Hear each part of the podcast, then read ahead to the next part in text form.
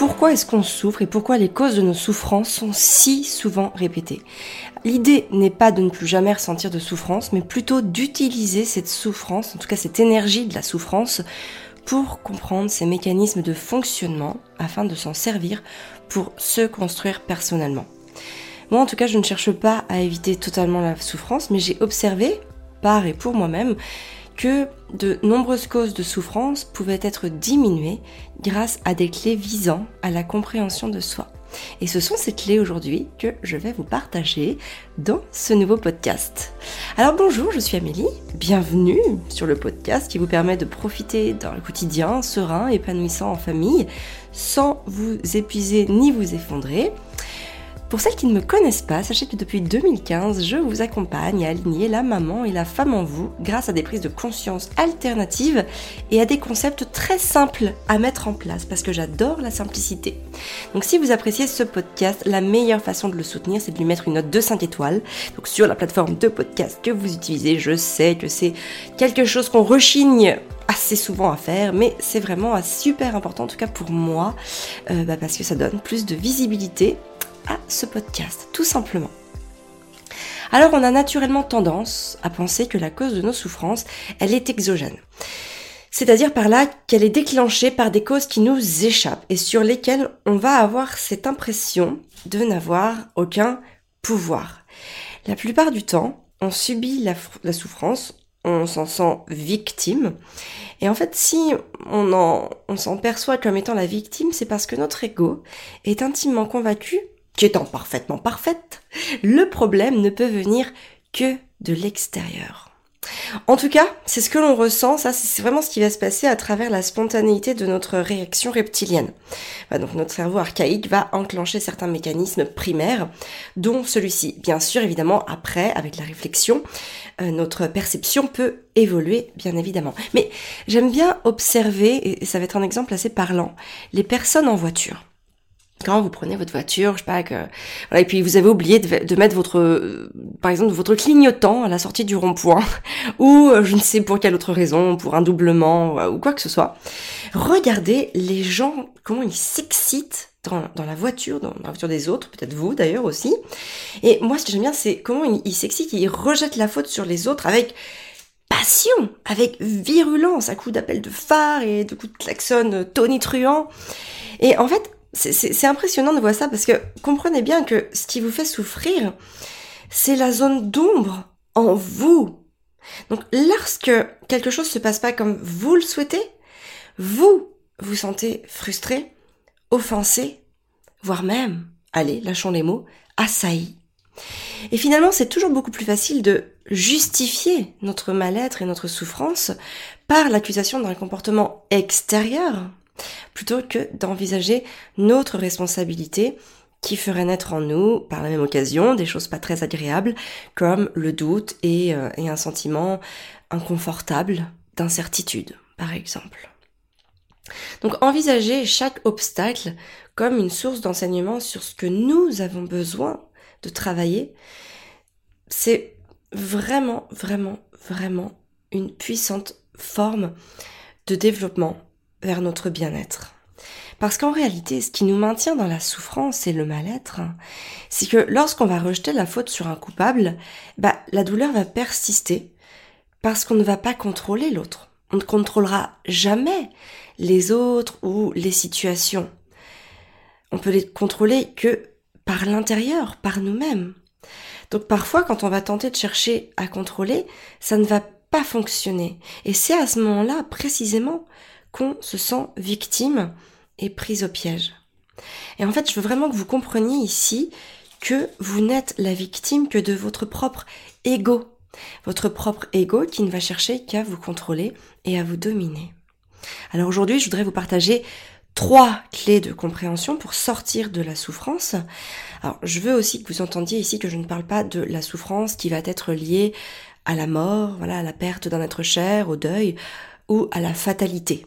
Je parle vraiment ici des causes de souffrance quotidiennes, euh, celles qui viennent ternir, assombrir votre quotidien et qui vous empêchent d'accepter, enfin d'accéder quotidiennement à un état de, plénitude et euh, voilà une sensation d'apaisement, de sérénité et de bien-être qui va vous permettre de déployer tout votre potentiel. Alors cette liste évidemment elle n'est pas exhaustive, on pourrait rajouter des clés ou en tout cas aussi les envisager autrement. Moi, je vais vous les présenter de la manière dont je les, utilise, je veux dire, dans ma vie de tous les jours. La première, c'est que vous devez vous dire, vous devez l'écrire sur un papier, l'écrire sur un carnet, l'écrire sur votre frigo, sur votre bureau, le graver sur votre table de nuit, vous le faire tatouer, éphémère, hein, je, précise. En tout cas, vous faites ce que vous voulez, enfin, ou plus longtemps en tout cas, mais vous n'êtes pas une victime. Tout ce que vous faites, tout ce que vous vivez, tout ce qui vous arrive n'est que le fruit de ce que vous avez fait, pensé ou laissé faire. Vous n'êtes jamais la victime. En conscientisant cette idée, vous allez vraiment vous rendre compte que le fait de vous poser en victime de quelque chose ou de quelqu'un détourne, en tout cas vous détourne de votre responsabilité et de la réalité pour vous enfermer dans une forme d'illusion dans laquelle vous n'allez que finalement euh, légitimer vos perceptions au détriment de la réalité. Donc, on pourrait dire que vous n'êtes victime que de vos illusions et absolument pas de la forme la plus objective de votre réalité. Je vais vous donner un exemple concret. Lorsque vous rêvez, voilà, vous êtes endormi, vous êtes en plein rêve, vous y croyez, vous êtes dedans, ce qui se passe à ce moment-là, ça existe vraiment pour vous. Vous y êtes, vous, vous êtes euh, embarqué dans cette aventure, qu'elle soit positive, agréable ou négative ou désagréable. Et pourtant, au moment où le réveil va sonner, vous, tirez de ce rêve ou lorsque parfois aussi vous vous réveillez au milieu du rêve, tout ne devient qu'illusion. Et ça vous viendrait pas à, enfin en tout cas ça vous viendrait peut-être pas à l'idée de vous sentir victime de l'un de vos rêves. Eh c'est exactement le même principe dans votre quotidien. Vous n'êtes pas victime de la réalité, mais uniquement de l'illusion d'une forme de réalité dans laquelle vous fuyez votre responsabilité.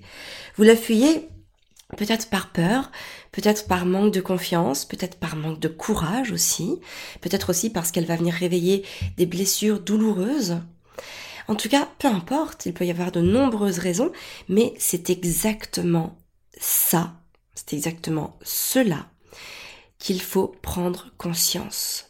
Vous devez prendre conscience et chercher ce que vous fuyez.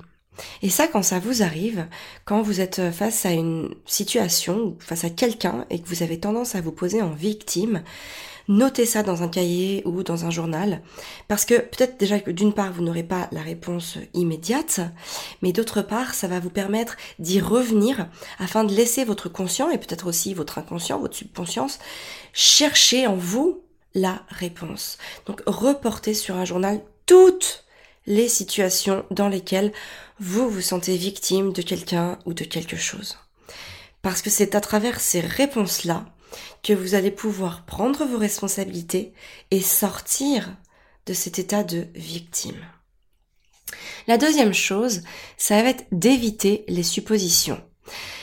Moi, pendant trois ans, de environ 2004 à 2007, 95% de mes causes de souffrance étaient dues aux suppositions que je faisais je supposais plein de trucs. Je supposais que j'étais moins bien par rapport aux autres, que j'étais moins bien que les autres. Je supposais que Fabien, donc mon conjoint, me jetterait comme un vieux mouchoir à la première occasion. Je supposais que les autres me voulaient du mal. Je supposais qu'ils voulaient me tromper ou me duper. Je supposais qu'ils ne pouvaient pas m'aimer. Parce qu'en réalité, je m'aimais pas beaucoup moi-même aussi à cette époque. Je supposais plein de choses comme ça qui venaient ternir, qui venait gâcher mon quotidien et qui venait hein, finalement aussi gâcher mon rapport aux autres parce que j'étais pas cool, parce que j'étais pas gentille, parce que j'étais pas j'étais pas bien puisque j'étais pas bien avec moi-même, je ne pouvais pas être bien avec les autres. Et finalement, il faut bien avoir conscience que tout ce que vous supposez et tout ce que vous pensez, hein, c'est les suppositions et, et nos pensées, ne sont absolument pas représentatives de la réalité. Et ça, c'est un travail qui peut souvent être très long à faire. Et moi, vous savez, il m'arrive encore régulièrement de penser à tort. Et parfois, lorsque voilà, je vais avoir, je vais émettre des pensées, des suppositions, et puis que je vais en parler avec Fabien, il me répond toujours un truc qui m'agace, mais j'ai vraiment envie de préciser au plus haut point. Et pourtant, je sais à quel point il a raison.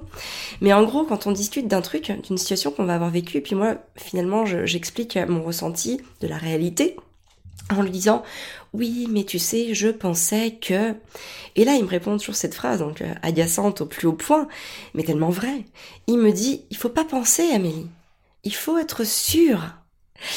Et c'est tellement vrai, même si vous n'avez pas encore toutes les explications, que vous n'avez ni les tenants ni les aboutissants de, des situations ou voilà ou des cas auxquels vous êtes confrontés, bannissez toute forme d'interprétation personnelle. Ça ne pourra que vous faire souffrir davantage. Et enfin, la troisième chose, c'est ne jugez pas. Ne jugez pas ce qui se produit ce que vous voyez ou même les personnes qui vous entourent. En fait, en, vous libérant de cette critique, il va se passer quelque chose d'incroyablement grand. Vous allez vous connecter à la puissance de l'acceptation. Vous allez vous connecter aux autres. Vous allez vous connecter aux éléments, vous allez vous connecter aux choses, vous allez vous connecter au réel, au concret, à ce qui se passe vraiment. Lorsque vous jugez, lorsque vous êtes dans, une forme de jugement, peu importe le degré de jugement, vous êtes en train de vous déconnecter des autres ou de la réalité. Vous entrez dans une forme de déni qui ne peut que vous faire plus de mal parce que ce déni, il se nourrit et il est entretenu par votre propre souffrance. Et à l'inverse, l'acceptation vous permettra de créer de l'espace en vous pour accueillir l'autre ou la situation où vous vivez afin de mieux la comprendre pour y apporter vos solutions. Et dans ça, dans ces solutions, dans vos solutions, vous y trouverez l'apaisement dont vous avez besoin pour vous sentir bien. Donc retenez bien ces trois clés. Ne vous victimisez pas. Quand ça vous arrive, notez vraiment ces, sensations, ces perceptions pour pouvoir comprendre la zone en vous qui a besoin d'amour, qui a besoin de votre amour. Ne supposez pas. Essayez de vous nourrir au maximum de pensées qui reflètent la réalité avec objectivité.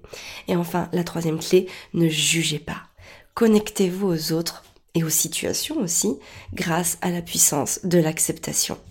Alors, si ce podcast vous a parlé, je suis certaine que l'épisode 17 du 25 juin 2020 vous apportera encore plus d'éléments de réponse sur vous-même puisque dans cet épisode, nous partons à la recherche de notre enfant intérieur pour prendre soin de lui et l'aimer comme il en a besoin.